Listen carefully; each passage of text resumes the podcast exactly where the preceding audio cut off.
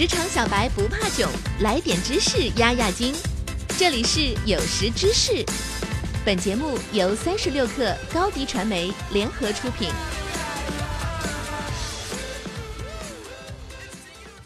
本文来自三十六克编译组，编辑郝鹏程。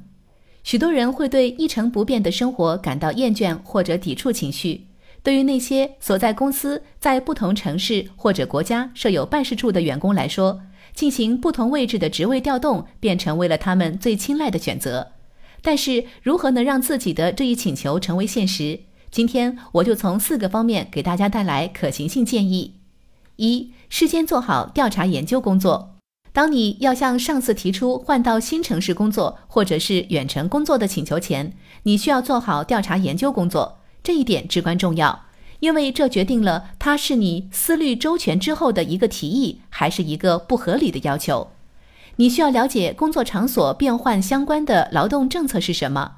如果是国际范围的流动，你还需要了解全球流动性计划和任务外派相关政策。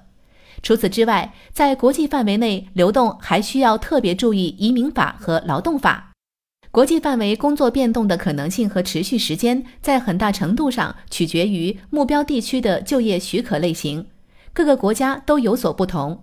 要事先了解清楚自己这样变动之后会遇到些什么情况，因为不同地区的就业政策和法规存在很大的差异，税收标准也各不相同，这都是一些很重要的问题。你需要在开始具体行动之前先做好功课。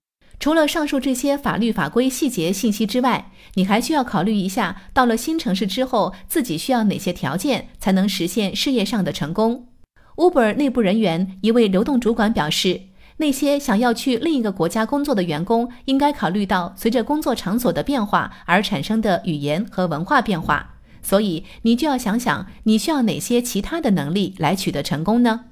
二，从雇主角度考虑这一问题。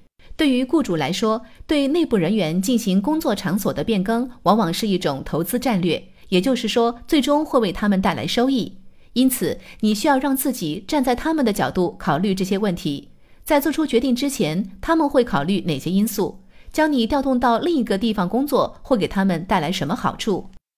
员工在向公司提出工作变动后，公司所考虑的第一件事就是证明员工的价值问题。公司越想要留住这名员工，与之相关的公司政策就会越灵活。对于那些想要在新的地方发展自己个人技能的员工，公司是最有兴趣去表示支持的。但是如果他们重视一名员工，他们也可能为了其他的员工个人原因去满足他的请求。三、陈述你的情况。深刻了解了雇主对于工作场所变换请求的青睐类型，以及如何才能让他们更有可能答应你的请求这两个问题之后，你就可以开始与雇主谈话了。有效的说明自己情况的一个最佳的方式，就是表达出自己在感兴趣的新岗位上具有成长发展并且提升价值的能力，就如同你在寻找当前公司之外的新工作机会时所做的那样。你如何将你过去的经验和技术专长适用于你的新岗位？相比其他内部或者外部的候选人来说，你能为这个新岗位或者团队带来哪些额外的价值？四、为以后新岗位的成功做好准备。如果公司通过了你的请求，那现在你可以开始考虑事先做一些什么样的准备工作，来确保平稳过渡。你需要尽一切可能，积极做到最好。与你新岗位的经理和团队人员提前约定好时间，这样在你离开现有岗位之前，就可以了解项目的详细情况，快速进入状况。在你决定正式调动之前，一定要去新城市和新的办公室转一转，看一看。这是一个很大的决定，你需要确保自己做出的是正确的选择。本期节目我们讨论了如何换城市不换工作，向公司申请调往分部。我们一起回顾一下吧。一、事先做好调查研究工作；二、从雇主角度考虑这一问题；三、陈述你的情况；四、为以后新岗位的成功做好准备。